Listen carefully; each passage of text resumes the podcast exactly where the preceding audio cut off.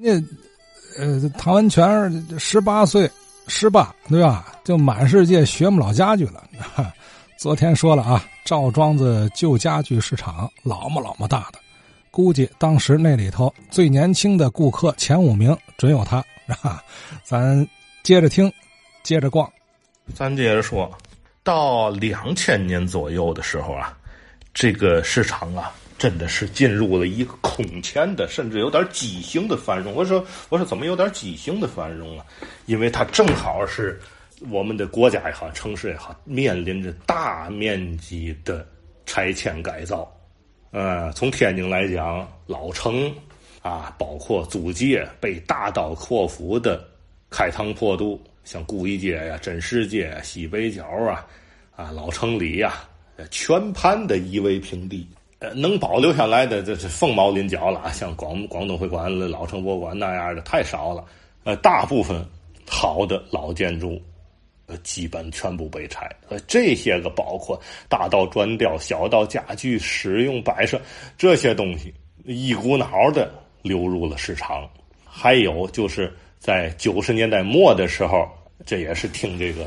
卖主啊，后来跟我这个闲聊话的时候跟我说，当年我们这买卖有多好干。九十年代末的时候啊，他给我讲去山西哪地儿，具体哪地儿没说啊，人家不能透着底。这个行业在行里叫铲地皮，啊，就是说就是入户啊，地毯式的这种搜索、搜搜刮，不叫搜刮，给钱啊，去收这些旧家具，行话叫铲地皮。怎么收呢？他说我们呢直奔的大队部。跟大队书记说，要收旧家具，就有点像那马大哈千货公司啊，买猴去了，不是，这是买家具去了，给点好吧。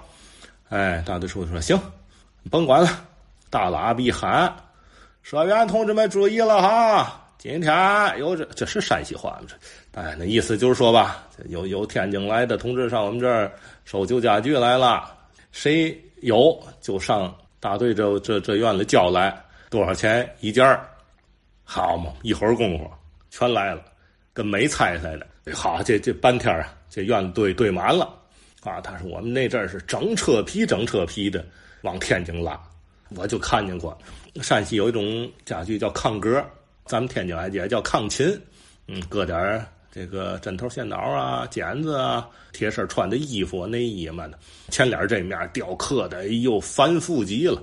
甚至还有的地下有暗抽屉，你看着像刻刻画，其实它里边哎，你你你打底一抠，里边是抽屉，哎，太好了，那东西做的啊，横下有个一人来长，一尺来宽，二尺来高，哎，这么个小小炕格，呵，大的大小的小，那仓库几乎家家从地马到顶子，小炕格，无论大小，无论工艺，无论材质。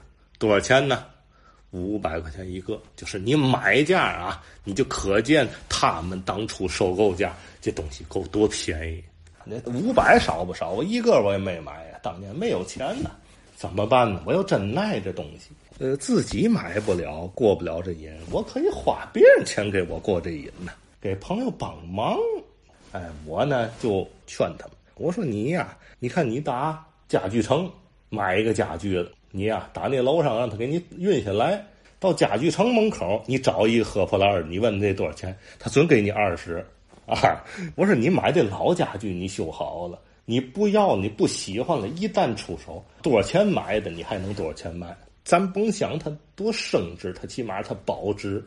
老家具它本身当初就是老木头做的，是吧？做成之后又搁了一百多年，甚至两百年。啊，所以说我说到你手里就不可能再变形了啊，也不可能有任何的这个有害物质释放。我说这个咱何乐而不为呢？哎，我这一番话呀，还确实打动了很多朋友。用这种方式，我帮着很多身边的朋友淘到了好家具。到后来自己能挣钱了以后，我又开始自己买，自己买。一开始也是买便宜的，便宜的不是说次的啊。不成对儿的，甚至呢，这东西特别好，但是就是短条腿儿，就是短个扶手，就是短一根撑子，这个在他们眼里被视为废物。我怎么办？我会找别人修。后来摸索着自己修，光顾这市场的名人也不少，呃，冯骥才先生，包括什么瓷房子，好些东西都在这儿买啊，而且还有大量的上海的、北京的，甚至呃海外的、欧洲的呃收藏家、玩家来光顾这个市场，就是老外呀，人家不看皮毛，这里边有牵扯一行行话了，叫收上来东西叫毛货，你买来嘛样就是嘛样，这叫毛货。只要是做海外、做做进出口的这个旧家具商人啊，他自己会养一帮人给他修。这个修，首先第一步，这学名叫扒皮，因为最早咱们这个中国人对这个木材还不太了解的时候，表面处理有一个什么工序呢？就是防止它开裂呀。没掌握木性之前，它会有这么一个工序，就是修漆。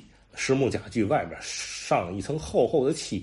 还有一种工工艺叫刮灰，叫披麻刮灰，也就是在它这个家具的里儿，就是看不见的这一面就跟那个故宫那大门那地障那个那个工艺一样，把这个砖灰、猪血、大漆，呃，各种东西吧混在一块儿，和成一种像腻子腻子膏，现在那腻子膏一样的一类的东西，披在这个家具的这里儿，就是不冲人的这面哎，就是防止它吸收潮气而变形开裂，甚至在上面啊一遍地障一遍这个麻麻布。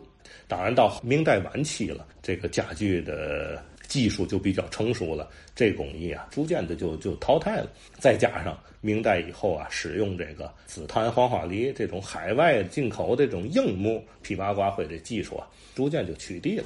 可是这个漆木家具在长期的保存的过程中啊，它会面面临一个问题，就是嘛呢？就是脱落，就说白了掉皮儿了啊！我呢在修复这个漆木家具的这个过程中啊有这么个心得，也就是有这么个原则吧，就是它这个漆皮啊保存在百分之六十以上，原则上啊不把它脱漆了。但是老外进口这种实木家具的这个过程中。就是必须脱漆，这他们行里叫扒皮家具。